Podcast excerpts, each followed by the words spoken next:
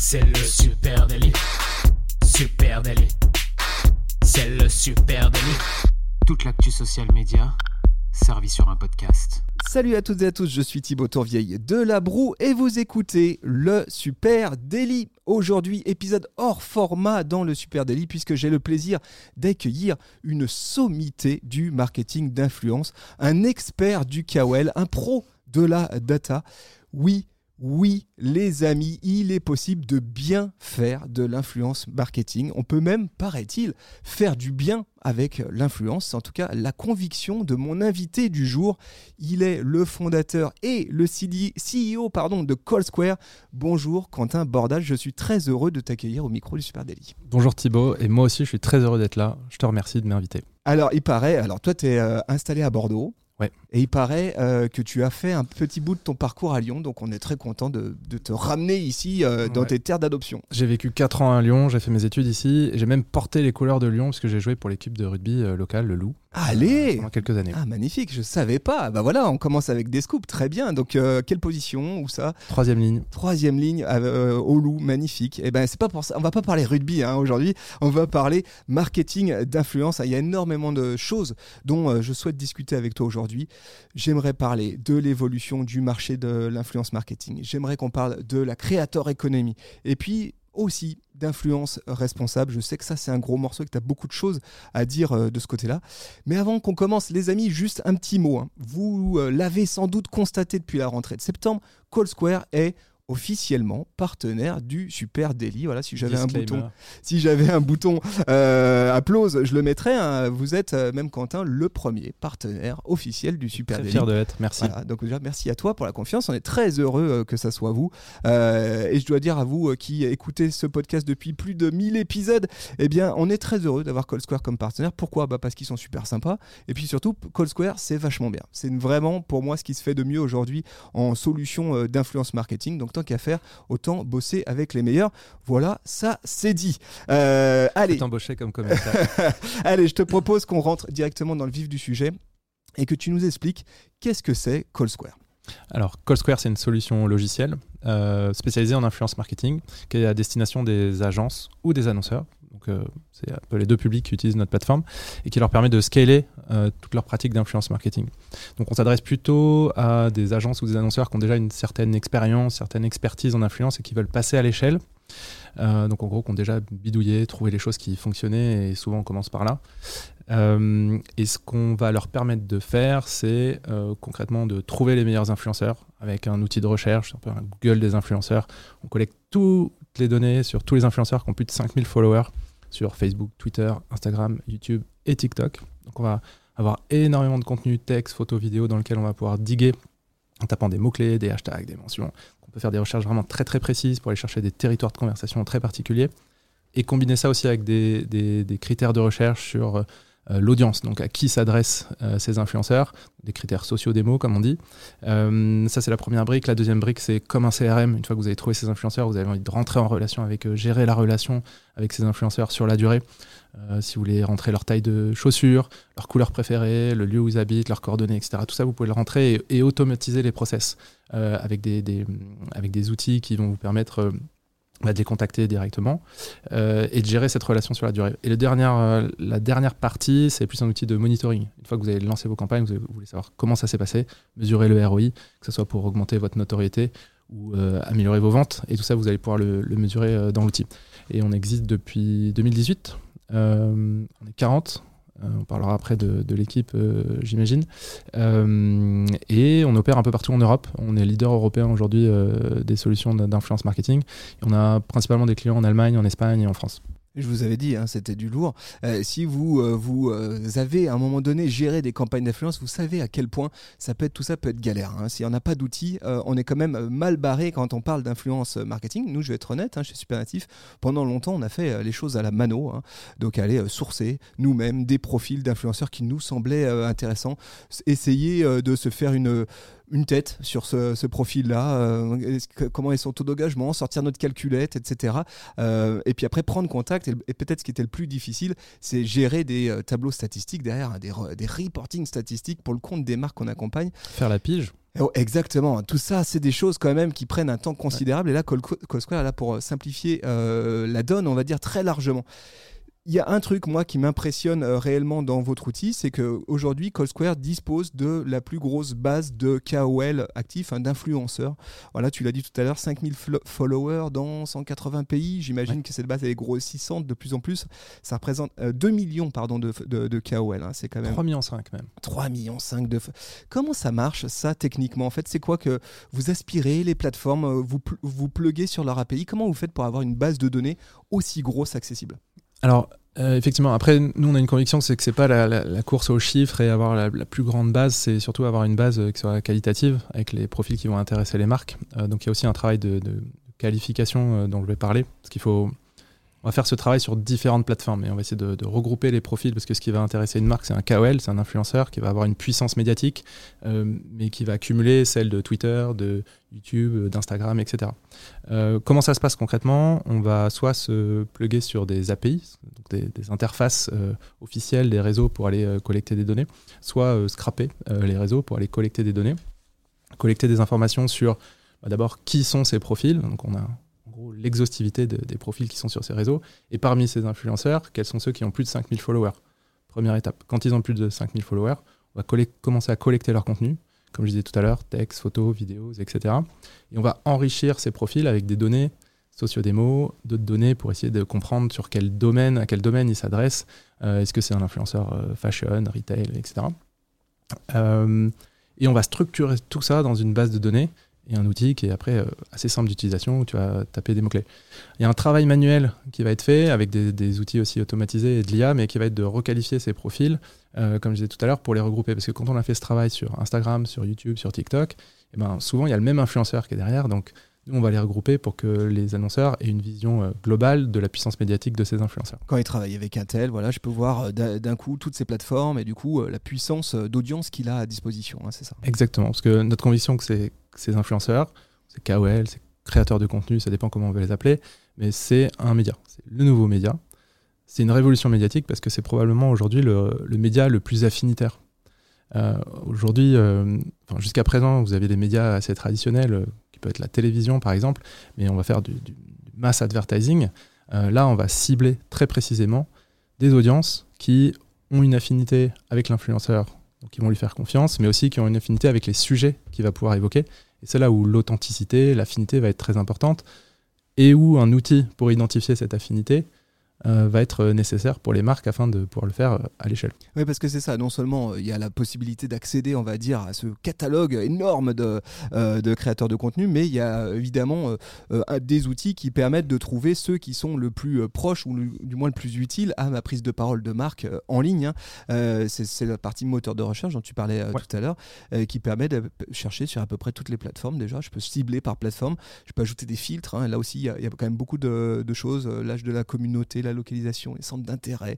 Tu parlais de la taille de chaussures. Euh, c'est quand même. Euh, là, on est quand même très précis. Hein. Les champs sémantiques, ça, c'est quand même euh, passionnant aussi pour, pour une agence ou pour une marque. Hein. et vous avez même une, fonction que je trouve top qui permet de vérifier l'overlaps communautaire hein, entre plusieurs profils de, de, KOL. Ça, je peux te dire que quand j'ai découvert euh, ce morceau de votre outil, je me suis dit, waouh, là, là, ça va très très loin. En gros, ça te permet de savoir si lorsque je choisis trois euh, créateurs de contenu avec qui euh, faire un partenariat de marque, eh bien, quelle est la part d'audience qui partagent et du coup, de décider si je bosse avec les trois, si je bosse qu'avec un seul d'entre eux. De ton retour d'expérience à toi, c'est quoi ta reco là-dessus? Est-ce qu'il vaut mieux choisir des influenceurs dont euh, les audiences sont en partie similaires. Euh, jouer du coup euh, peut-être quoi la mémorisation ou la multiplication des messages de marque ou au contraire jouer la carte de la portée. C'est quoi ta roco d'expert là-dessus? Ça va vraiment dépendre de ta stratégie. On a des aujourd'hui en gros nos utilisateurs ils, peuvent avoir les deux approches. Comme tu dis soit tu vas chercher à insister sur l'overlap pour insister sur ton message publicitaire sur la même cible. Euh, ça, c'est quand tu as un, objectif euh, euh, de conversion, par exemple, ou qui va être très fort, tu vas vouloir insister sur une cible. Si tu as, un objectif plus de notoriété qui est beaucoup plus large, tu vas chercher justement à limiter cet overlap et aller chercher des influenceurs qui ont des audiences qui matchent le moins. Là aussi, je peux pas m'empêcher de penser à la quantité de données euh, euh, que vous aspirez euh, pour, pouvoir faire ça. hein. Quand on parle de créateurs de contenu qui ont peut-être chacun euh, 500 000 personnes dans leur base d'audience sur Instagram, ça veut dire que vous arrivez à croiser 500 000 euh, comptes de following et puis vous rendre compte de combien sont à la fois présents dans un compte, tel, tel autre compte, hein, c'est ça? C'est extrêmement compliqué. On a des équipes techniques qui sont extrêmement compétentes et douées. C'est compliqué parce qu'il faut faire ça aussi en temps réel. C'est-à-dire que les engagements, les likes, les commentaires, les partages, tout ça, c'est en temps réel. Ça évolue tout le temps. Et, les annonceurs ou les agences ont besoin de ces données en temps réel. Donc nous, on est capable de collecter ça. En termes de complexité, euh, ce que je dis souvent, c'est que tu vois, il y a- la crypto qui est souvent vue comme, euh, comme un domaine technologique qui est, très avancé et très compliqué. Euh, bah, nous, on est un petit peu en dessous, mais c'est à peu près de ce niveau-là. Et donc, voilà ce qu'on est capable de délivrer aujourd'hui comme technologie et qu'on met à disposition des annonceurs pour euh, bien faire leur boulot. Avec un enjeu, c'est que j'imagine les API des plateformes, elles vous rendent pas service là-dessus. hein. On le sait, elles bougent euh, Ça fréquemment. dépend lesquels. Ouais, c'est ça.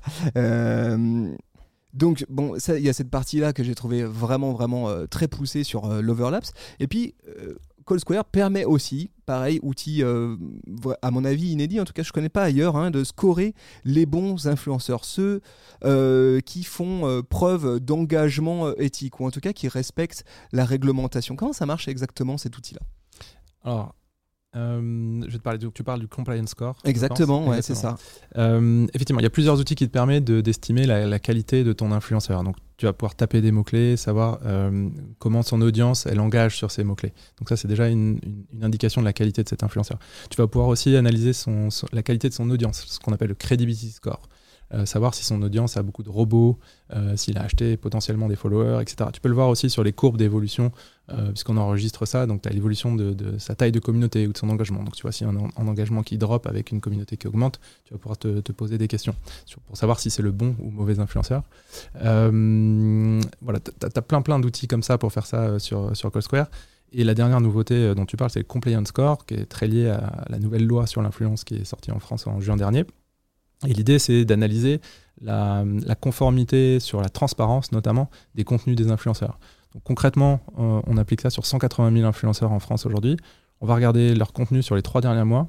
On va identifier s'il y a des marques qui ont été citées, donc des mentions de marques. On va identifier si on pense que c'est une collaboration commerciale. Et ensuite, on va identifier si les termes, la terminologie telle que définie dans la loi a bien été utilisée. Et donc là, derrière, on va sortir un score bon, moyen, mauvais, etc. Qui va permettre à la marque, de la même manière, de savoir à l'échelle si euh, De pouvoir se rassurer. de se rassurer. Ouais, voilà. c'est un filtre aussi. Tu peux filtrer les influenceurs qui ont que un excellent score. Euh, voilà. Tu peux combiner ça avec aussi un, un filtre, parce qu'en France, on a la spécificité d'avoir euh, un certificat pour les influenceurs qui a été euh, réalisé par l'ARPP, donc l'Agence de régulation de la publicité. Euh, ce certificat, il a déjà été passé par plus de 1000 influenceurs. Et de la même manière, sur Call Square, tu peux identifier si un influenceur a passé ce certificat. Et là, tu vas pouvoir réduire aussi ton risque euh, en faisant appel à un influenceur qui sait, qui connaît cette loi, puisqu'il a fait euh, en gros plusieurs heures de formation, plus un examen qui a certifié qu'il connaissait euh, la loi. Donc là, on parle beaucoup de, de KOL, hein, d'influenceurs, mais chez Supermassif, on a trouvé une sorte de hack très intéressant euh, chez, euh, chez Cold Square. Les équipes, elles l'utilisent par exemple pour bencher les marques concurrentes de nos clients. Et, ça, je trouve que pareil, hein, là aussi, vous avez euh, des outils qui sont excellents pour ça, parce qu'on peut effectuer des recherches sur des comptes de marques hein, aussi, évidemment, hein, pas que des comptes de créateurs de contenu. Et ce que font nos social media managers, c'est qu'ils utilisent Cold Square pour étudier les stratégies de partenariat, par exemple, de marques concurrentes, ou les stratégies de prise de parole euh, de marque. hein. Euh, vous avez notamment euh, la possibilité chez Call Square de sauvegarder les stories. Ça aussi, c'est vraiment très cool. hein. On, on le sait quand on fait des benches, quand on travaille pour une marque et qu'on étudie euh, ce, que, ce que les autres euh, concurrents font. On a, on a un point faible du côté d'Instagram, notamment, les, les, ou globalement, c'est les contenus éphémères. Euh, vous, dans votre cas, vous archivez ces contenus, donc je peux euh, accéder à l'historique des contenus qui ont été publiés, donc voir euh, s'il y a des partenariats qui ont, qui ont eu lieu, voir euh, quelles sont les activations qui sont faites par les marques depuis euh, plusieurs semaines. Ça, ça m'a vraiment euh, assez bluffé. Co- Comment vous faites? C'est quoi exactement? Là aussi Vous aspirez euh, tous ces contenus, vous les sauvegardez. Il y a même des contenus, les contenus vidéo, hein, y compris. hein, c'est pas juste des contenus statiques. hein. Euh, on peut vraiment voir le contenu. Co- comment ça marche? Toujours cette approche euh, exhaustive, on essaie de fournir une liste exhaustive des influenceurs qui ont plus de 5000 followers, mais aussi tout, tout leur contenu. Donc tout ce qui est donné public disponible, on le collecte. euh, on va le structurer. On le garde pas pendant des années non plus, euh, parce qu'on on essaie d'avoir une approche responsable, t'en parlais tout à l'heure. Donc, au bout, en fonction des données, au bout de 18 mois ou 24 mois, on va les, effacer. En revanche, on va utiliser ces données-là pour derrière faire de la recherche ou faire des benchmarks, parce que tu vas pouvoir comparer ta stratégie d'influence de ta marque à celle de tes concurrents ou d'autres marques qui t'inspirent. Tu es inspiré par, on en parlait tout à l'heure avec avec Rémi sur. Euh, euh, inspiré par Patagonia, par exemple. Tu veux savoir quelle est la stratégie d'influence de Patagonia. Bah, tu vas pouvoir voir euh, est-ce qu'ils utilisent plutôt des macro-influenceurs, des méga-influenceurs, quelles sont les campagnes qu'ils ont fait, quels sont les, campagnes, les, contenus qui ont été produits et quand? Et tu vas pouvoir aussi avoir une approche que, que, la publicité aime bien, c'est une approche de share of voice, de, de dire bah voilà, dans mon environnement concurrentiel, sur mes top 10 concurrents, j'ai 30% de share of voice en termes d'earned media value, donc c'est la, création de valeur, euh, l'équivalent média, ou en termes de contenu, en termes de nombre d'influenceurs, etc. Donc euh, savoir comment tu te positionnes, voir si tu progresses ou pas. Euh, voilà. Donc, vraiment en faire un outil stratégique pour que les marques puissent mesurer l'impact réel de leur campagne d'influence. Moi, je vais être honnête, on l'a utilisé pour faire des recours. Voilà, je te le dis, euh, ah, comme ça c'est dit. Tant mieux. on l'a utilisé pour faire des recours stratégiques, euh, votre outil, parce que euh, ouais, c'est très puissant de pouvoir aller voir ce que les autres ont fait, et surtout à rebours, parce que bien souvent, quand on a besoin de le faire, le problème c'est qu'on joue avec les contenus qui sont immédiatement accessibles et on voit pas ce qui a été fait précédemment. Donc ça, c'est quand même très, très puissant. J'aimerais qu'on parle de l'évolution de l'influence marketing. Toi, tu es acteur de, ce marché depuis 2018, c'est ce que tu disais euh, tout à l'heure. Il y a encore 6 ou 7 ans, les euh, créateurs de contenu, les influenceurs, ils avaient une relation un peu compliquée avec les euh, partenariats de marque. Hein. On se souvient notamment de certains youtubeurs qui étaient clairement au frein à main quand il s'agissait de partenariats de marque. C'était très mal reçu aussi par leurs audiences.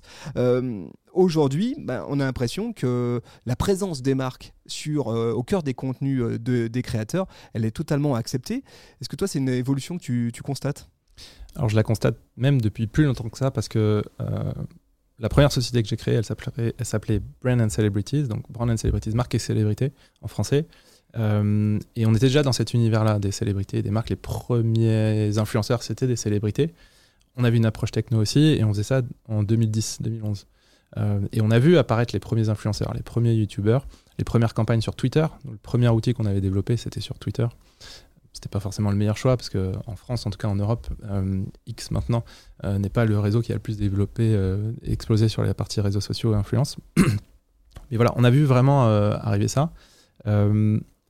effectivement, il y a 4-5 ans, même 6-7 ans, comme tu dis, les marques, les influenceurs étaient un peu plus réticents à ces pratiques-là. Donc ça commençait à émerger, on en faisait, on avait l'impression que ça marchait bien.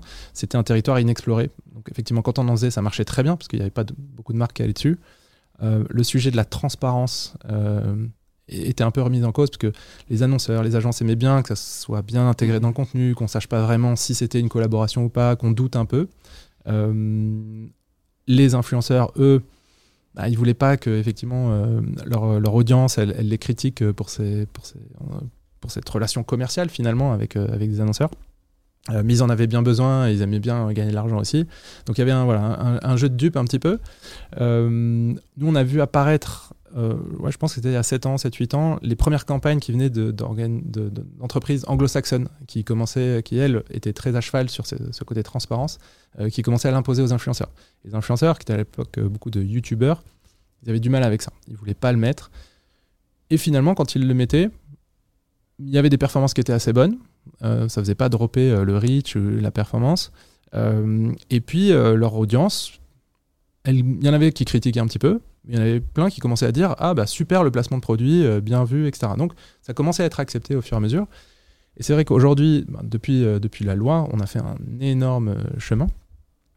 Aujourd'hui, j'ai l'impression que c'est accepté. On a compris, les politiques aussi ont compris, le grand public a compris que c'était une industrie, que c'était un métier.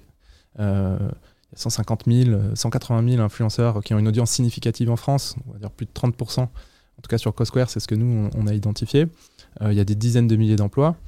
Voilà, c'est un métier. Est-ce que tu dirais qu'aujourd'hui, euh, l'influence marketing est arrivé à maturité? Ce marché, il est mature Ça y est, on peut le dire officiellement ou pas encore? Euh, Il y a un article qui est paru récemment qui m'interviewait où je disais que c'était l'âge de raison. Alors, je ne sais pas si c'est la maturité. L'année dernière, j'aurais dit, ou il y a deux ans, c'était l'adolescence. Ça commence à être l'âge de raison. On n'y est pas encore tout à fait, euh, mais on a pris de l'avance, notamment en France. Notamment en France, parce que c'est un marché qui est en avance par rapport aux autres pays européens et mondiaux. C'est le seul pays qui a vraiment régulé avec une loi dédiée à l'influence. Et en termes de prise de conscience, on, est en avance. Justement, parlons un peu de, cette loi. Hein. C'est depuis le 30 mars 2023, je crois, que les choses sont actées. Hein. Il y a une loi en France qui encadre l'influence marketing. Qu'est-ce que toi tu penses de euh, ces euh, nouvelles réglementations en matière d'influence? C'est plutôt une bonne nouvelle pour Call Square ou euh, à l'inverse, ah non mais venez pas marcher sur nos plates-bandes, on était tranquille jusque-là? Alors je crois que la date officielle c'est le 9 juin. 9 juin, ok. on vérifie. écoute, c'est une, une, super nouvelle. c'est une super nouvelle. alors nous, on en plus, c'était partie prenante. Moi, j'ai fait partie des tables rondes à Bercy sur la définition de cette loi.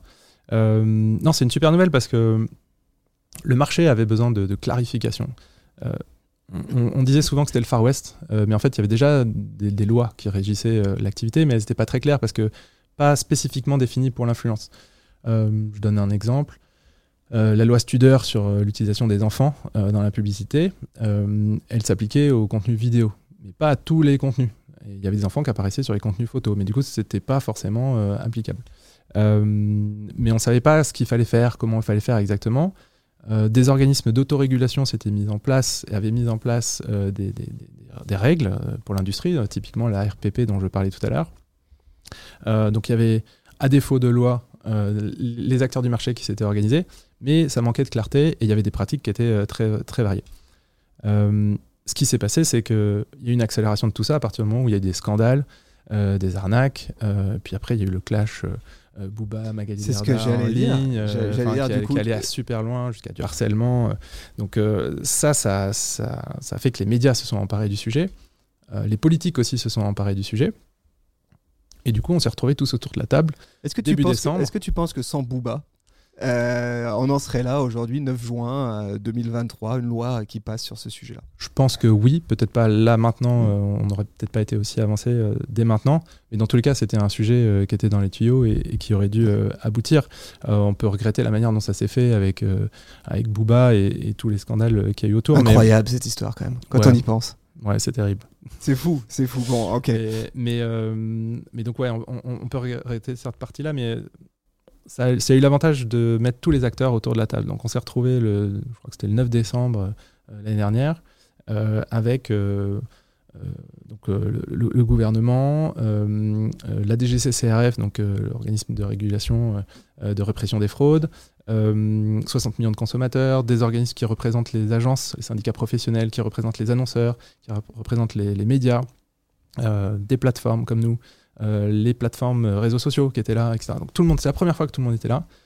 On a mis tous les sujets autour de la table, c'était très structuré, ça a duré 13 euh, réunions, c'était extrêmement impressionnant et extrêmement riche comme contenu. Et ça a permis d'aboutir à, on va un draft d'idées qui, qui a servi aux députés qui ont porté ce sujet-là à l'Assemblée nationale. Euh, et qui aboutit sur, euh, sur, sur cette loi. Donc c'est une bonne chose parce que ça cadre, ça cadre les choses, ça donne ses lettres de noblesse aussi à l'industrie, je trouve. Euh, voilà, l'influence marketing est devenue légitime et les gens l'ont C'est devenu un, et du coup c'est officiellement un métier. Et influenceur commercial est effectivement un métier je sais pas combien de personnes vont euh, se marier, tu vois, à la mairie, euh, monsieur machin, influenceur commercial. Je sais pas s'il y en aura tant que ça, mais en tout cas, il y a un cadre légal. Ils pourront dire à maman, voilà, je fais mmh. ça. Euh, on a vu des premières sanctions tomber assez rapidement derrière sur certains influenceurs français. Hein. C'est la DG CCRF qui est montée en première ligne, qui a utilisé une technique qui s'appelle le name and shame, donc qui est assez brutale. En tout cas, on n'avait jamais vu ça précédemment, qui oblige les influenceurs, comme on peut le voir euh, parfois en presse, tu sais, avec ces gros euh, placards euh, posés à la une, bah, qui oblige à, dire bah oui, j'ai à cet endroit-là, j'ai été sanctionné parce que j'ai dit une connerie, à laisser ces visuels au cœur de leur grille Instagram, au cœur de leur contenu TikTok. C'était une première. C'était une première en France, peut-être même en Europe. C'était une première. À ma connaissance, oui. Incroyable. Est-ce que tu penses que la DGCCRF, elle a aujourd'hui les moyens de faire appliquer durablement et solidement cette loi? En tout cas, elle a exprimé l'envie de s'en donner les moyens. Euh, c'est-à-dire que dans la loi, il y a eu aussi euh, l'annonce de la création d'une structure dédiée au sein de la DGCCRF euh, pour l'influence marketing de 15 personnes. Il faut savoir que les contrôleurs à la DGCCRF, ils s'occupent de plein de contrôles différents sur plein de sujets, la contrefaçon, enfin des choses qui n'ont rien à voir. Et il y a une certaine expertise qu'il faut avoir. au-delà de la bande passante. Et bah, cette loi, elle a, permis aussi la création d'une structure, d'une brigade dédiée qui devrait permettre d'appliquer ça. Euh, ça, c'est pour les moyens humains. Après, il y a les moyens technologiques. Euh, je sais qu'ils sont dotés euh, d'outils pour le faire. En tout cas, ils ont travaillé sur des outils internes pour le faire. on leur a proposé d'utiliser CallSquare, mais ils ont préféré développer quelque chose en interne. et ensuite, en termes de sanctions, la loi elle est très claire sur les sanctions qui peuvent faire peur. On parle de, de plusieurs années d'emprisonnement, 300 000 euros d'amende, etc. elle a commencé par faire du name and shame, effectivement, qu'on peut questionner aussi. Euh, je pense que ça fait du mal à, ces, influenceurs. Euh, on n'a pas le détail de ce qui leur a été reproché dans les contenus, etc. Euh, ce qu'on comprend, c'est que c'était les cas les plus graves qui ont été traités de la sorte. moi, j'aurais bien aimé qu'on fasse du name and pride aussi, c'est-à-dire citer des influenceurs qui avaient été contrôlés et qui avaient bien fait leur pratiques. Exactement, parce que ça arrive aussi beaucoup. Là, on a tendance à stigmatiser un nombre, encore une fois, très très limité d'influenceurs qui ne feraient pas bien leur travail. Euh, voilà, on pourrait aussi parler de la grande majorité des autres qui font bien leur, boulot. Tu reçois un prix de la DGCCRF euh, que tu mets à côté de ton trophée YouTube. Intéressant. Euh, compte tenu des débordements hein, dont on parlait tout à l'heure, on a eu la sensation, nous qui sommes en relation avec les annonceurs, euh, qu'à un moment donné, c'est posé la question de déplacer des budgets. C'est-à-dire, bon, en fait, l'influence marketing, c'est trop sulfureux euh, pour ma marque. Je n'ose plus trop y mettre les pieds. Euh, en fait, je vais prendre cet ce, ce, budget et je vais le mettre sur du SMA. Est-ce que tu penses que c'est encore un risque aujourd'hui ou, justement, non, ça y est, les annonceurs commencent à reprendre confiance dans, dans l'influence marketing? Je pense que c'est encore un risque aujourd'hui, pas dans, la période dans laquelle on est. Euh, ça, va, ça va disparaître après, mais euh, plus lié aux contraintes euh, qui ont été générées par cette loi, notamment sur toute la partie contractualisation, puisqu'un contrat est obligatoire désormais pour toute collaboration, même pour le simple envoi d'un produit, même s'il a une très faible valeur. On n'a pas encore de visibilité encore sur le seuil, sur le montant, et aussi pour toutes les contraintes fiscales qui sont liées à ça. Euh, donc ça, ça fait peur un petit peu aux marques, notamment les marques qui envoient énormément de produits, qui font ce qu'on appelle du seeding à des influenceurs, des marques de cosmétiques. Euh, Il y a des, marques, de, montres qui à l'époque ont explosé avec ça. Donc ça, ça leur fait un petit peu peur. Euh, après, il y a plein de solutions technologiques pour pouvoir le, le gérer. non, je pense qu'on n'en est pas là. C'est vrai que ça, pardon, excuse-moi. C'est vrai que ce que tu dis euh, sur le, la nano-influence, elle repose beaucoup sur ça, sur ces stratégies de goodwill. Hein. En gros, euh, effectivement, euh, j'envoie 1000 échantillons de mon produit sur des nano-influenceurs, donc des petits, des influenceurs à petite communauté, mais très engagés. Et c'est un bon moyen pour moi de faire à la fois du testing, c'est comme ça que c'est vendu, mais surtout de faire un jeu d'influence un petit peu plus large. Là, dans le, ça va rentrer dans le cadre de cette loi, donc évidemment, ça va complexifier nettement ces campagnes-là. Hein. Tout à fait. C'est ça le c'est ça le risque. Euh, il y a encore des incertitudes sur ce qu'on va considérer comme rentrant là-dedans parce qu'on touche aussi à la liberté d'expression. Euh, c'est-à-dire que envoyer des produits, c'est pas nouveau dans le journalisme, ça a toujours existé. On t'envoie un produit pour l'essayer, on, t'invite sur un événement pour que tu en parles si tu as envie. On ne te contraint pas à en parler. C'est un peu le deal. Euh, mais aujourd'hui, ça peut potentiellement rentrer dans cette euh, collaboration, puisque euh, dans, l'influence commerciale, puisqu'en fait, c'est considéré comme, comme une rémunération. donc voilà, donc ça, ça, ça, risque de, faire peur là sur cette période aux marques. On entend quelques questions. on ne voit pas de baisse des volumes pour autant, mais on, on entend des questions et des interrogations. les décrets qui vont sortir prochainement, qui vont préciser les seuils et qui vont préciser l'application de la loi, finalement, nous donneront plus de visibilité pour revenir sur ce que tu disais, je pense qu'il y a encore des interrogations sur les aspects éthiques euh, de l'influence et cette euh, volonté de réconcilier l'excitation qu'il y a autour de l'influence marketing. C'est-à-dire qu'on adore les réseaux sociaux, on adore l'influence et, surtout on voit que ça fonctionne, donc on a des budgets aussi qui augmentent euh, chez les annonceurs. Mais il y a eu aussi des scandales, donc on se pose cette question-là. Euh, il y a eu des, arnaques, euh, il y a toute la question de la surconsommation, toute la question de l'impact carbone, de la santé mentale, etc., etc. Et finalement, ouais, on se dit comment je pourrais euh, réconcilier ces deux choses-là. Comment est-ce que Cold Square peut me permettre à moi, Marc, de savoir si l'influenceur avec lequel je suis sur le point de contractualiser a un passif, a pas dit des conneries qui vont ressortir? Tu vois, comment je peux vérifier ça? Alors en termes de, de, brand safety, tu vas pouvoir travailler sur des recherches de mots-clés. Euh, tu vois, tu peux regarder s'il utilise euh, un certain nombre de mots-clés que tu ne voudrais pas qu'il utilise. Euh, on n'a pas d'outil aujourd'hui complètement automatisé qui te permet de savoir euh, si euh, il est totalement brand safe ou, pas. Faut que je fasse mes recherches. Il faut que tu fasses tes recherches. Exactement. L'avantage, c'est que tu auras accès à l'historique, comme je disais tout à l'heure, de, de, ces contenus. Et donc, tu vas pouvoir aller chercher dans, dans, les deux ans d'historique pour vérifier s'il a dit des choses qui ne te conviendraient pas. Ça, c'est une première chose. La deuxième chose, c'est qu'il y a énormément d'annonceurs qui mettent en place des chartes avec les influenceurs et qui leur demandent de s'engager sur le fait qu'ils n'aient pas tenue de propos ou partager de contenu qui aille à l'encontre de leurs valeurs. Donc on est vraiment sur cette dimension éthique. Euh, et donc, euh, du coup, s'ils l'ont fait, ils ne font pas de collaboration. Une sorte de déclaration sur l'honneur, en fait, hein, c'est ça Voilà, exactement. quel distinguo, toi, tu fais entre créateur de contenu et influenceur? Parce que alors, euh, quand, quand, tout ça a dérapé, tout le monde a dit oh, non, en fait, n'appelons plus ça des influenceurs, appelons ça, appelons euh, ces gens, ces garçons, ces filles qui euh, font des trucs en ligne. Bah, finalement, ils créent du contenu. On a qu'à les appeler les créateurs de contenu. C'est beaucoup plus propre. C'est pas la même chose. Est-ce que pour toi, c'est la même chose? Alors nous, on a beaucoup milité pour pour que ce soit les, les KOL, Key Opinion Leader. Ça tombe bien, c'est dans le nom de ta marque. Exactement. Call Square, KOL, Call Square.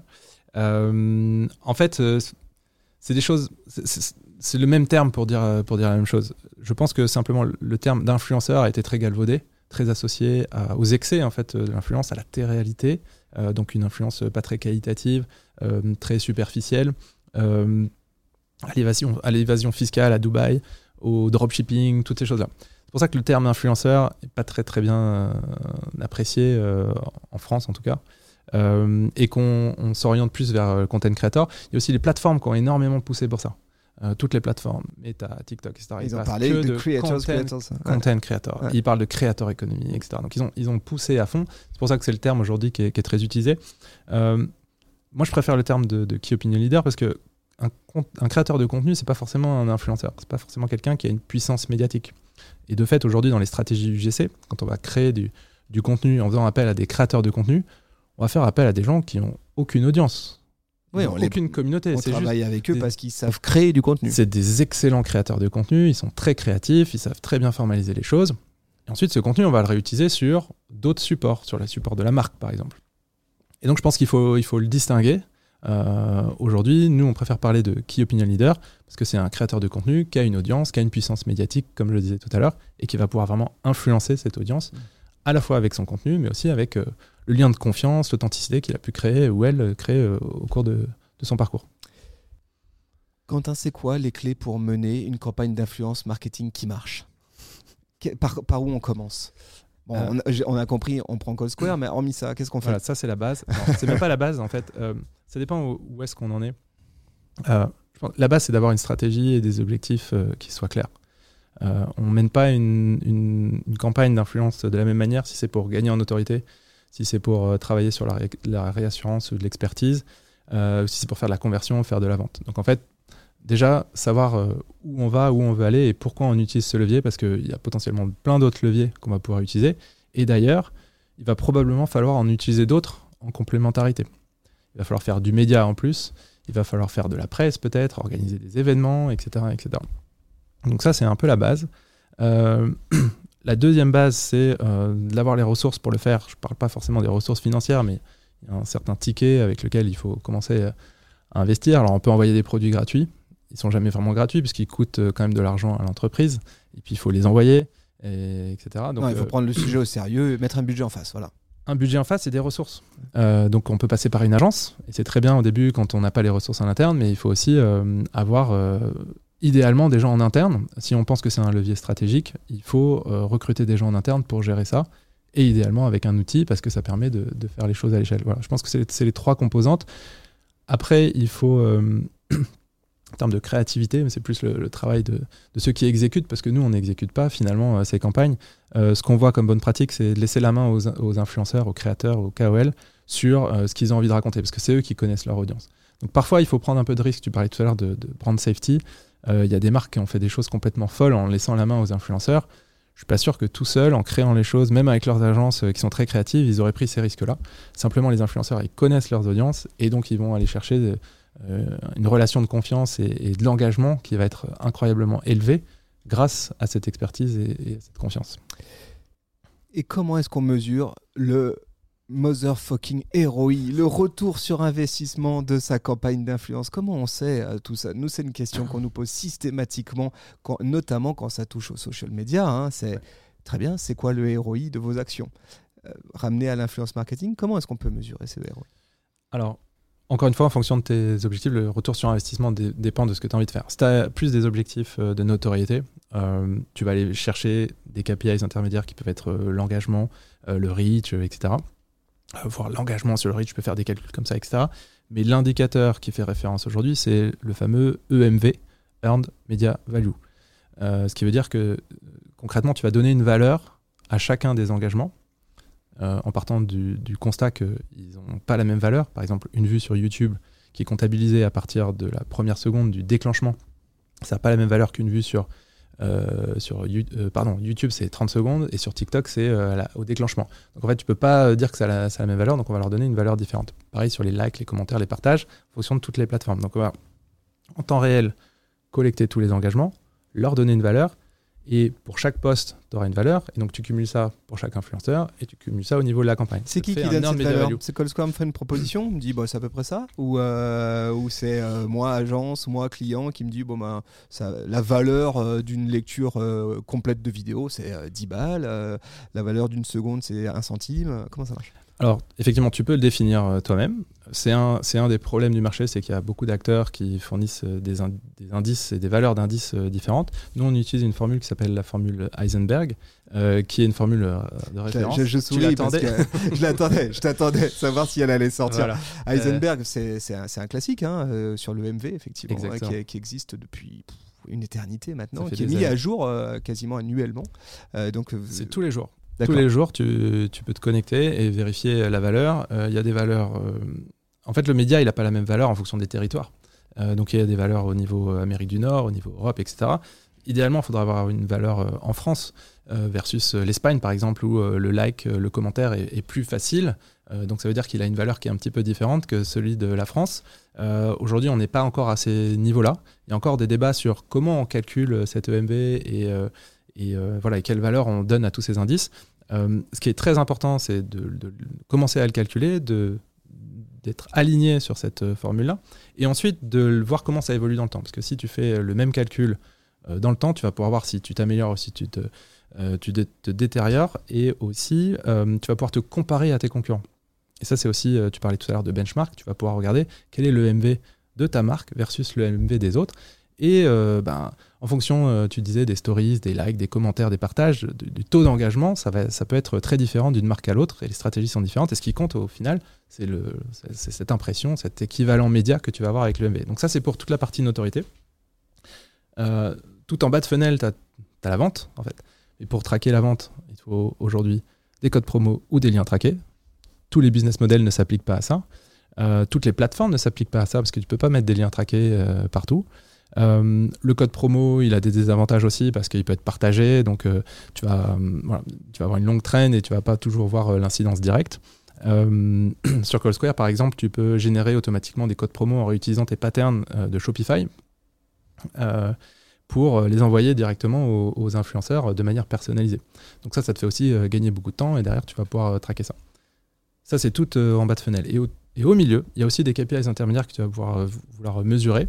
Je dis toujours corrélation ne veut pas dire causalité, mais entre tes posts, ta campagne et euh, par exemple le trafic sur ton site web, euh, l'évolution de la taille de ta communauté sur les réseaux sociaux, parce que ça peut être aussi un de tes objectifs, tu vas pouvoir avoir des, corrélations et donc en conclure que peut-être qu'il y a un pattern que tu vas pouvoir reproduire, etc. etc. Je t'ai entendu dire un truc très intéressant. Tu as dit d'un pays à l'autre, euh, Learn Media Value est pas le même. C'est-à-dire que mes KPI n'ont pas tout à fait la même valeur. Euh, en tout cas, les data que j'en tire. Explique-moi un petit peu ça, parce que vous, euh, Call Square, vous êtes présent sur l'intégralité du marché mondial ou européen Européen euh, On a des clients un peu partout dans le monde, en Australie, aux États-Unis, etc. Mais la plupart de nos clients aujourd'hui sont en Europe. Ok, qu'est-ce que tu, rapidement comme ça, qu'est-ce que tu euh, vois comme distinguo entre notre marché franco-français et puis ce qui se passe ailleurs en Europe sur typiquement les valeurs d'engagement, de, que ça soit le, tu parlais du like, du commentaire, etc. Euh, en termes de dynamique et d'approche marché, déjà, la France est un marché qui est très gros, euh, peut-être avec euh, le Royaume-Uni, et qui est très en avance en, termes de pratique. Il y a des marchés qui sont qui ont, énormément d'entreprises, comme l'Allemagne par exemple, mais qui est un petit peu moins en avance en termes de maturité sur l'influence. Les réseaux sont aussi développés. Il y, a des, il y a des nuances, tu vois, sur du TikTok qui a plus pris sur certains marchés ou autres. Euh, après, en termes de, comportement des, utilisateurs de ces réseaux, ça varie. Effectivement, ce qu'on voit, euh, c'est un peu le cliché, mais euh, sur un marché comme l'Espagne, ils ont tendance à liker beaucoup plus facilement, moins sur, sur l'Allemagne, par exemple. Donc, c'est vraiment des, des- nuances que tu peux percevoir sur les marchés. Ce qui fait que derrière, quand tu vas mesurer ton ROI, pour un affichage et je veux dire une, une exposition qui va être à peu près la même sur ton audience, euh, tu vas avoir des réactions qui sont différentes et que tu vas pouvoir pondérer en fonction de ses sensibilités marché. C'est intéressant, tu vois, j'avais pas euh, notion euh, de ça à ce point-là. Je trouve ça très intéressant. J'aimerais que, là tu parlais de TikTok, j'aimerais qu'on bascule un peu dans les spécifiques plateformes parce que effectivement il y a des spécifiques à chaque plateforme et j'aimerais qu'on parle de TikTok parce que c'est la plateforme qui, bon ben voilà, a explosé en quelques années là hein, et on a vu émerger toute une nouvelle génération de créateurs de contenu, d'influenceurs, de key opinion leaders euh, qui étaient inconnus euh, jusqu'à il y a peu. Ils n'existaient pas sur d'autres plateformes et boum, ils ont émergé comme ça. C'est quoi pour toi aujourd'hui qui fait la force de TikTok pour une marque? Si je suis une marque, qu'est-ce que j'ai comme carte à jouer aujourd'hui euh, avec la plateforme TikTok? Ouais, TikTok reste encore un challenger aujourd'hui en influence marketing, qui est en train de prendre beaucoup de place. C'est vraiment le, le numéro 2 et ils étaient assez loin. Aujourd'hui, ce qui fait leur force, je pense, c'est à la fois l'algorithme et la dur- durabilité des contenus.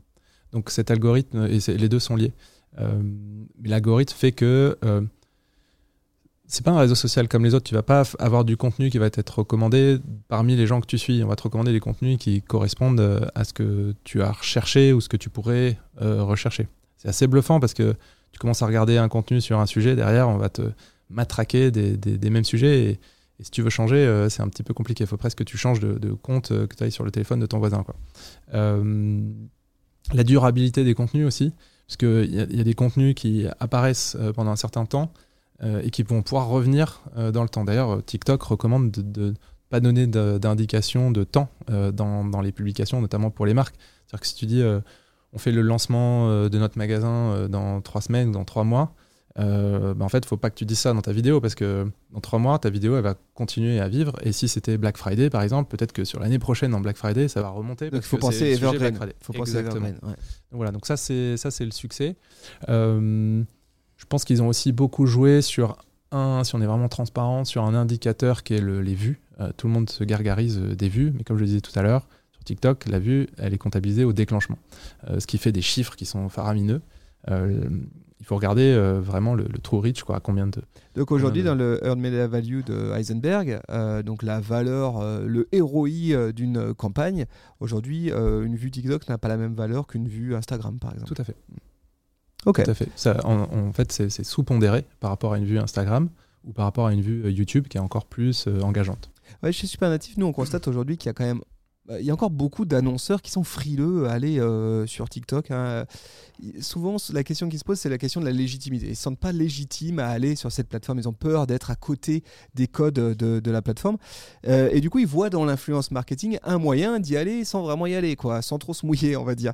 Euh, Est-ce que tu penses qu'aujourd'hui, une marque, elle peut vivre sur les réseaux sans prise de parole organique? Comme certaines marques aujourd'hui envisagent TikTok, elles sont nombreuses hein, à ne pas avoir de compte TikTok et pour autant avoir investi massivement dans l'influence marketing sur les plateformes.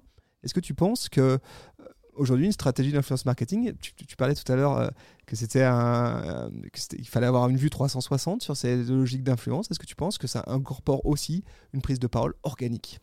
Complètement. Et il y a des marques qui ont fait ça très très bien et on en a beaucoup parlé. Une marque comme Lush, par exemple, a décidé de complètement disparaître des réseaux sociaux. Donc ils ont toujours leur compte, mais ils sont plus du tout alimentés. Il n'y a plus de contenu dessus. En revanche, Lush fait énormément d'influence marketing. Il y a énormément d'influenceurs, de, créateurs de contenu qui parlent de manière organique ou en paid aussi euh, de cette marque. Mais c'est une autre approche euh, des réseaux qui est peut-être plus communautaire et, et qui est complètement euh, différente. Est-ce que tu penses que euh, aujourd'hui cette, euh, cette, euh, cette stratégie-là, qui serait d'être présent euh, sur une euh, plateforme exclusivement via euh, une, une voie d'influenceur ou via euh, de l'influence marketing, est-ce que tu penses qu'elle en- elle en- elle embarque des risques? Est-ce qu'elle risque que euh, euh, ma tonalité de marque, mon message de marque euh, soit plus difficile à comprendre et moins lisible? Ouais, je pense que c'est un parti pris qui est très particulier. En l'occurrence, pour Lush, euh, euh, ils ont jugé que euh, c'était un sujet de santé mentale. d'avoir d'être présent sur les réseaux sociaux. C'était aussi un beau sujet de RP, hein, parce que pour le coup, là, en heure media value au moment de leur annonce, ils ont, ils ont cartonné. Hein. Exactement. Donc il y, avait un coût et à la fois une prise de conscience et un souhait de se positionner, de positionner la marque sur ces sujets-là. tu as raison, c'est la bonne pratique, c'est quand même d'avoir son compte, de maîtriser sa communication institutionnelle et après derrière de, de backuper ça euh, avec, euh, avec des influenceurs, sachant que avoir ton compte euh, te permet aussi derrière de faire plus facilement la médiatisation, du whitelisting, du dark posting sur, sur des contenus d'influenceurs, de créateurs de contenu avec lesquels tu pourrais collaborer. et les, les, les, plateformes type TikTok euh, communique euh, et insiste beaucoup là-dessus, parce que ça donne vraiment une résonance qui est encore plus forte euh, que le, reach organique. Qu'est-ce que tu penses aujourd'hui des campagnes d'influence, qu'elles soient sur TikTok ou sur Instagram, qui incorporent aussi un boost publicitaire? C'est-à-dire, je fais ma campagne d'influence, mais je la soutiens, y compris en publicitaire. Est-ce que pour toi, ça fait du sens, ça? Ou alors, c'est un peu joué sur plusieurs tableaux? Est-ce que, est, -ce que ça reste de l'influence marketing finalement?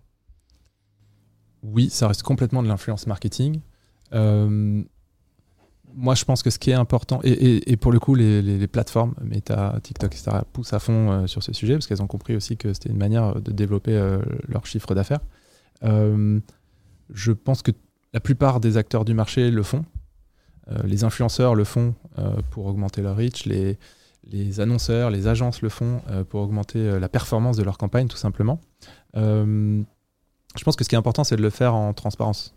Euh, le problème, c'est quand on le fait sans transparence et qu'on fait penser que c'est de l'organique, alors qu'il y a une partie de paid qui parfois peut être euh, très importante. Que tu veux dire quand l'agence revient vers son client en disant hey, regardez comment on a cartonné avec cette campagne d'influence, mais qu'en fait, elle était soutenue en publicité. Après, ce qu'on voit comme bonne pratique, c'est euh, ben voilà, ce qu'on va payer aux influenceurs. Il y a une petite pocket, comme on dit en agence, pour, pour la médiate et euh, c'est transparent et on sait qu'on va le mettre pour euh, atteindre nos objectifs si jamais on a du mal à les atteindre.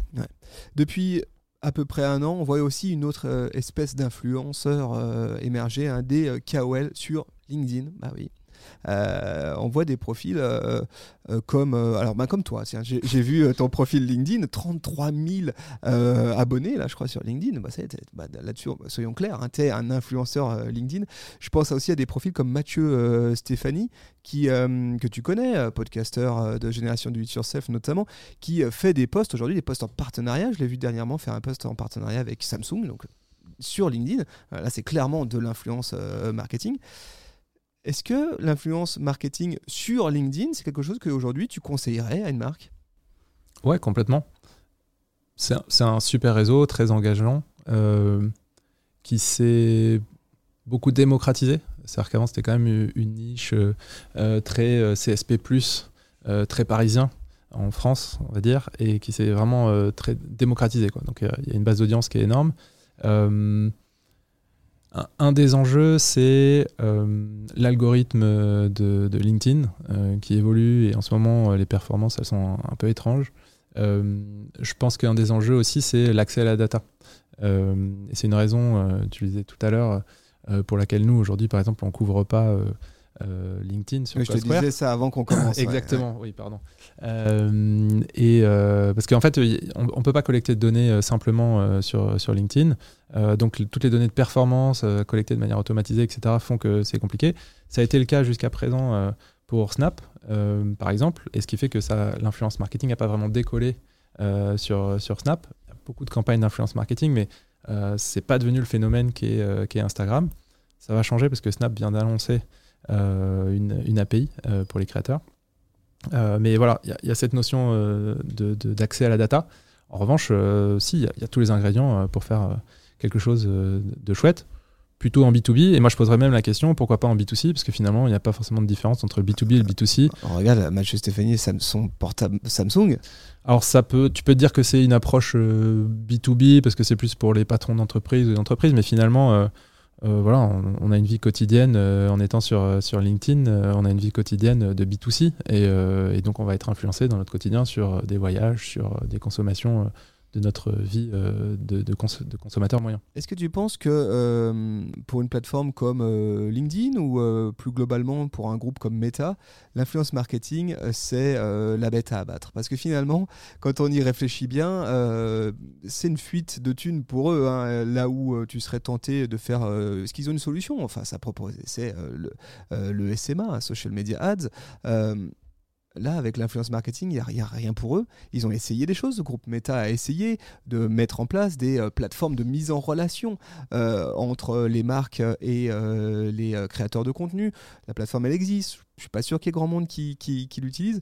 Est-ce que toi, tu as le sentiment aujourd'hui que vous êtes frères ennemis? Comment ça se passe? C'est quoi la relation que tu entretiens, toi, Call Square, avec ces plateformes? Non, je pense pas. Peut-être que ça a été le cas dans leur tête, euh, dans la tête des plateformes il y a quelques années. Après, ils ont eu des, approches euh, qui étaient différentes. Encore une fois, un Snap qui donne accès à aucune donnée. Tu sais pas qui est le plus gros influenceur en France, etc. Ça veut clairement dire qu'ils ne cherchent pas à faciliter cette chose-là. Euh, TikTok a une approche complètement différente. Ils sont partis tout de suite sur une API pour, faire la, pour la créateur économie. non, je pense que c'était peut-être le cas il y a quelques années. Aujourd'hui, ils voient ça comme un potentiel de développement dans lequel il faut qu'ils s'inscrivent. Alors, ils ont essayé de développer leur propre outil. Effectivement, on a l'impression que ça prend pas trop. Euh, après, ils ont des moyens pour développer des choses, donc peut-être qu'ils font des choses super intéressantes et à la limite, euh, tant mieux pour le marché. Euh, je pense qu'ils voient ça comme une opportunité pour vendre plus de médias, puisque finalement, les marques, les créateurs de contenu, c'est vraiment devenu une économie. Donc, ils se disent comment je peux me positionner sur cette économie? Je vais faire plus de médias avec les influenceurs et les créateurs. Je vais euh, pouvoir autoriser est-ce que les cross-posts soient boostables, par exemple. Par exemple, etc., etc. Donc en fait, euh, c'est plus une opportunité business euh, pour eux. et notamment sur la partie créateur économie où ils ont plein de potentiel de développement d'offres pour, pour les créateurs. Ouais. Ben justement, parlons de créateur économie, hein, parce qu'avec ce boom de l'économie des créateurs, eh bien, les, les, créateurs de contenu, les influenceurs, il se trouve des solutions de rémunération qui n'existaient pas jusqu'à présent et qui sont auprès de leur communauté. Hein. On voit aujourd'hui certains créateurs d'ailleurs qui décident de plus en passer par des partenariats de marque et décident de vivre exclusivement, on va dire, des euh, donations ou des abonnements euh, que leur communauté euh, souscrivent. Est-ce que là, tu penses qu'on risque petit à petit d'assister à une baisse des partenariats de marque? Non, je pense pas. Il y a des phénomènes, il faut regarder ça sur le long terme. À court terme, effectivement, on voit qu'il y a des plateformes qui permettent de, faire payer à la communauté. Euh, on voit que les plateformes mainstream, euh, type euh, Insta, type Twitter, etc., commencent à aller aussi là-dessus. donc ça, ça va exister. Après, la question... Les influenceurs resteront un média, un média ultra puissant. La question, ce sera plutôt comment je vais m'insérer dans leur contenu. Il y a aussi beaucoup de messages privés, il y a des groupes privés aussi qui se développent. comment je vais m'insérer en tant que marque dans, ça? Ça reste de l'influence. La question, c'est peut-être le format qui changera un petit peu. Euh, et c'est à ça qu'il faut réfléchir euh, sur, les, stratégies d'influence euh, pour demain. Twitch, Twitch, aujourd'hui, pareil, Call Square, euh, pas, de, pas de partenariat. Pas encore. Pas encore. Ah, peut-être que tu as des annonces à, nous faire. Pas encore, euh, Qu'est-ce qu'on en pense euh, de, Twitch? Parce que là, explosion quand même depuis un an de la Twitchosphère française, notamment, hein, qui, est, qui est en plein boom. Qui, pas que, hein, sur des marchés comme l'Espagne aussi. Tu as raison. Ça, explose. Avec notamment une dynamique autour d'événements gigantesques, IRL, qui sont évidemment retransmis sur, sur Twitch, des audiences considérables, extrêmement engagées, des présences de marques très décomplexées euh, de, de, ce côté-là. On pense au GP Explorer où tu avais du logo de partout. Euh, et puis euh, là, on est au cœur de la créateur économie, c'est qu'on assiste à des euh, créateurs de contenu qui sont donc des médias et qui sont clairement autofinancés par leur communauté euh, de façon euh, très directe. Est-ce que ça, c'est l'avenir pour les créateurs de contenu? On a le sentiment quand même qu'ils jouent quelque chose là qui, est nouveau aussi, cette relation très à l'aise avec ces communautés et le fait que, ben, en fait, si vous voulez qu'on continue, payez-nous tout simplement. Et, ça nous permet aussi d'être plus léger dans nos partenaires de marque, dans nos contenus, d'être plus souple là-dessus si on prend un peu de hauteur, parce qu'on parle aussi de Discord euh, qui, est en train de prendre de l'ampleur, etc. Mais si on prend un peu de hauteur, moi je dirais que jusqu'à présent on a construit des communautés, euh, des audiences, pardon. On a construit des audiences et que là on est en train de plus switcher vers des communautés. Euh, donc des audiences, c'est plus unidirectionnel. Donc finalement c'est assez similaire à ce qu'on faisait sur les médias historiques traditionnels. quand Nike a 306 millions de, de fans qui suivent son compte Instagram, il y a, une, il y a une- un format communauté, mais c'est beaucoup une audience, quoi. C'est Mm. unidirectionnel. Euh, là, cette approche-là, et notamment sur des plateformes comme, comme Twitch ou comme Discord, euh, va permettre euh, de, de rassembler cette communauté, de la faire échanger entre elles, et donc derrière offre des possibilités de rémunération, de business model qui sont complètement différentes. Ouais, du coup, la place de la marque, là, elle se recomplexifie un petit peu. On retombe peut-être aussi sur le YouTube des années euh, précédentes. hein. Ça, sera, ça va être intéressant euh, à suivre euh, tout ça. Allez, j'aimerais qu'on j'aimerais qu'on parle de l'entreprise, de Call Square, l'entreprise. On a beaucoup parlé de la plateforme. J'aimerais bien qu'on parle de, de- de la manière dont tu diriges cette entreprise. Je trouve que c'est très intéressant. Je, je suis ton compte LinkedIn avec attention. Ça sert à quelque chose. Euh, ouais, totalement. je fais partie des 33 000 abonnés euh, Yes. au, au compte de Quentin. Euh, Call Square, c'est une entreprise de 35 personnes. Je me suis arrêté là. Peut-être que le, le est compte- 40 là, je crois. 40 personnes, voilà. Et euh, vous êtes basé à Paris, mais tu as constitué une team très internationale qui travaille en full remote. Et ça, ça m'a vraiment intéressé parce que euh, nous, ici, évidemment, chez Supernatif, on a du télétravail, hein, comme à peu près tout le monde maintenant, mais on n'est on pas du tout dans une dynamique de full remote. Ça me pose des questions. Je me demande comment on fait pour piloter une entreprise. Euh, déjà, quel a été le déclencheur pour passer en full remote? Euh, c'est une question que je me posais depuis longtemps. Donc nous, on est full remote depuis euh, 2020. Ok. Euh, donc c'est au moment du Covid, un peu comme tout le monde, on s'est retrouvé euh, confronté à cette situation, euh, chacun chez soi. Euh, c'est une question qu'on se posait depuis quelques temps. On avait mis en place quelques process, etc. Mais à l'époque, euh, on avait 550 mètres carrés à Opéra à Paris.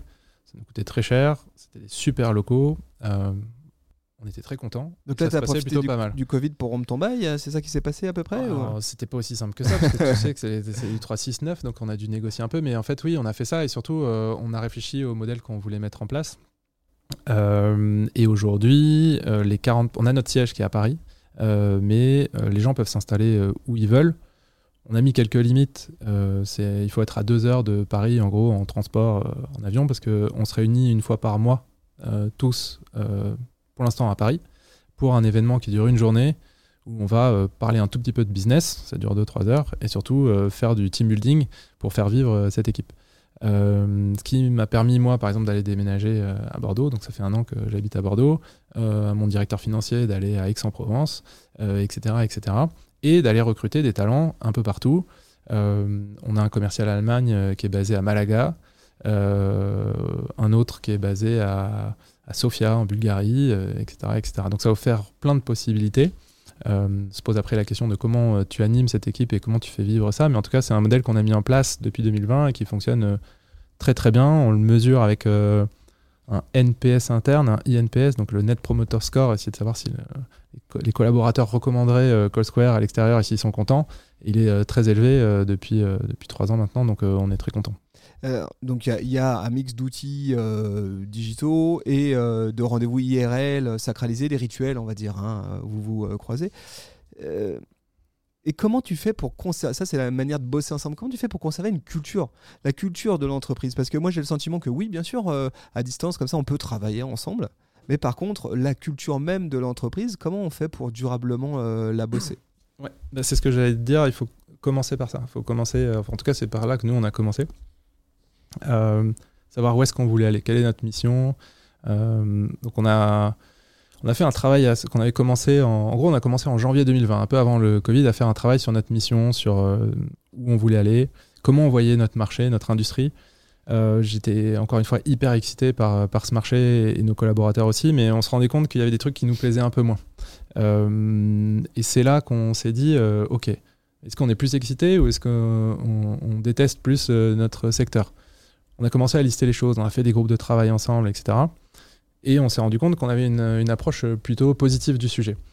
Mais qu'il y avait aussi des côtés négatifs. Et on s'est dit, bah, comment on va adresser ces trucs-là? Bah, Finalement, on va pas les mettre sous le tapis. On va, euh, on va décider d'essayer de mettre en place des choses euh, qui vont nous permettre de les limiter dans notre quotidien. Et pourquoi pas inspirer d'autres gens, des influenceurs, des marques, des agences, tous les gens avec qui on travaille, toute notre tribu, comme on dit, à, euh, à, bah, voir les choses autrement et à essayer de les limiter. On a découvert le statut d'entreprise à mission euh, qui donnait un cadre à tout ça. C'est dans la loi Pacte depuis 2019 en France. Ça permet de dire euh, une entreprise, elle existe pour faire des bénéfices, pour grossir. Ça, c'est l'objectif de toutes les entreprises, mais tu vas lui rajouter un objectif d'intérêt général qui est euh, ben, celui que tu vas te définir Et nous, c'était de, lutter contre les limites des réseaux sociaux et de l'influence marketing. Derrière ça, tu prends des engagements. On a défini plein de choses qu'on voulait faire. On les a mis dans nos statuts, on l'a mis sur notre site web. On essaie de, rendre ça public pour que bah, ces engagements, ils nous engagent euh, vraiment. Euh, et on a formalisé tout ça dans un culture book dans lequel on a défini euh, notre mission, nos valeurs, nos philosophies aussi. Comment on veut faire du management Comment C'est quoi notre philosophie produit? Est-ce qu'on veut inventer des trucs qui n'existent pas et qui sont complètement dingues? Ou est-ce qu'on veut euh, réutiliser des trucs euh, qui existent à gauche à droite et qu'on pourrait améliorer et, euh, auxquels on pourrait donner du sens?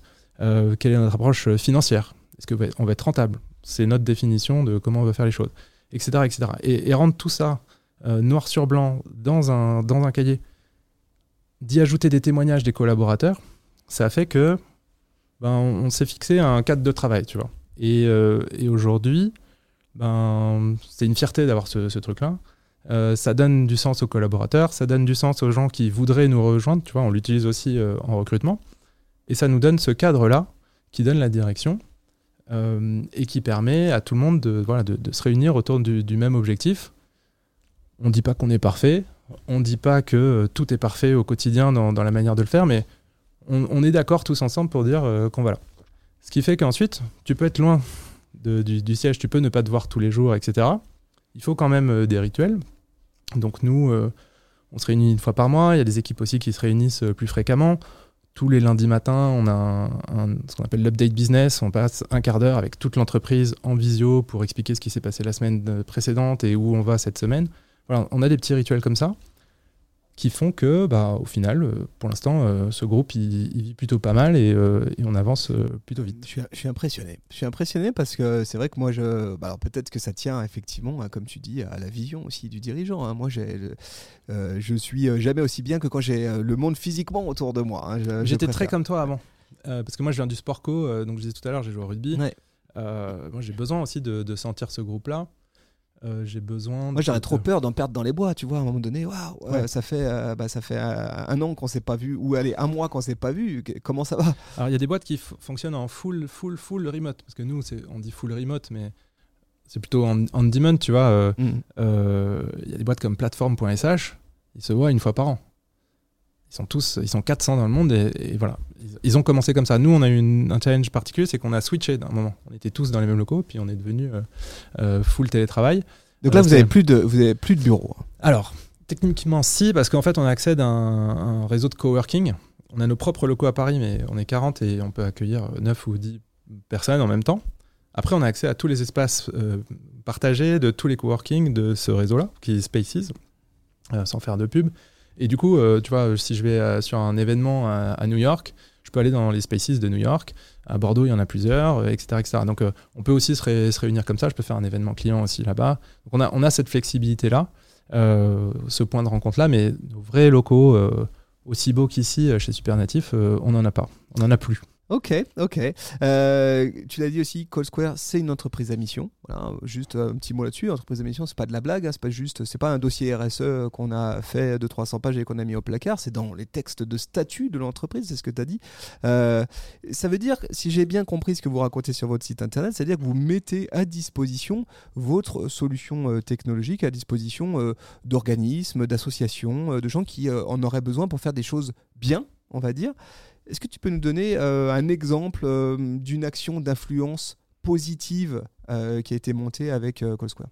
Ouais, alors ça c'est un des engagements parce qu'on en a plein. On reverse par exemple 1% de nos revenus chaque année, qu'on fasse des bénéfices ou non, à des associations, des fondations qui vont lutter contre les limites des réseaux sociaux dont on parlait tout à l'heure. Par exemple, on a reversé, euh, on, a, on a fait des donations à Génération Numérique, je ne sais pas si tu les connais, euh, qui, euh, qui intervient chaque année auprès de 400 000 enfants dans les collèges et écoles en France. C'est plus que la gendarmerie, pour donner une indication de volume. Et ils vont les sensibiliser à l'utilisation de- d'Internet et, et des réseaux sociaux, notamment sur tout ce qui est harcèlement, fake news, le partage des infos, etc. On a fait la même chose en Allemagne, en Espagne. Euh, là dernièrement, on a aussi soutenu euh, Marion la main tendue, qui lutte contre le harcèlement euh, scolaire, qui est malheureusement un, sujet d'actualité. Donc ça, ça c'est un engagement. On en a plein d'autres. Et un dont tu parlais, c'est ah oui, cette technologie, c'est un super pouvoir. l'influence marketing, c'est un super pouvoir, mais Call Square, ça permet d'appliquer ce super pouvoir vraiment à, l'échelle. Et on s'est dit qu'on aimerait bien que des associations, des fondations puissent l'utiliser pour faire du bien, pour avoir un impact positif. Euh, donc on a un tarif spécial pour les, pour les associations. Et dans certains cas, on, les accompagne gratuitement. Euh, il y a euh, une, association comme Surfrider Foundation qui fait du nettoyage de plage, par exemple, qui sensibilise sur tous les sujets environnementaux, qui utilise Call Square. le siège européen est basé à, Biarritz, en France.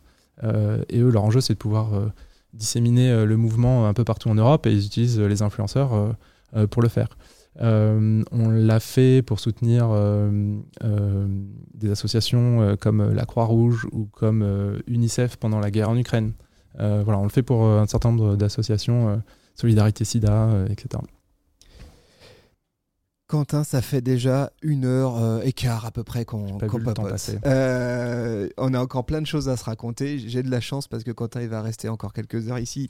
Euh, sous, je vais l'avoir sous le coude pour creuser. En tout cas, énorme merci pour ces échanges. Moi, j'espère que ça vous a apporté autant de valeur que, que ça en a apporté à moi. Si on souhaite te, suivre, c'est sur quelle plateforme? C'est sur LinkedIn? Il y a une autre plateforme? C'est LinkedIn. J'ai aussi une, j'ai créé une newsletter sur l'influence responsable que j'essayais d'envoyer toutes les deux semaines. J'ai pris un peu de, large, mais euh, voilà, donc c'est sur Substack. Euh, vous pouvez chercher Quentin Bordage sur Substack, et puis euh, sinon par email. C'est simple, quentin.bordage.colsquare.com. Allez, vous allez le saluer de notre part, vous allez lui dire que c'était très intéressant. N'hésitez pas à lui poser vos questions hein, si vous avez, euh, vous, encore des doutes sur euh, la force de l'influence marketing. Si vous voulez aussi obtenir des infos euh, de Callsquare, bah, vous savez où ça se passe, à hein, callsquare.com. Vous pouvez aussi aller voir directement Quentin, lui poser des questions. Est-ce que c'est adapté ou pas à votre business? Il vous dira. Énorme merci à toi, merci beaucoup. C'était un plaisir de, de, t'accueillir derrière les micros du Super Daily. Chers amis, vous qui écoutez ce podcast sur une application de podcast, n'hésitez pas à vous balancer les 5 étoiles, le petit commentaire qui fait plaisir et puis euh, partager cet épisode avec une pote, un pote, avec votre boss, tiens, pourquoi pas. On vous donne rendez-vous dès euh, la semaine prochaine. Salut tout le monde. Ciao, bye.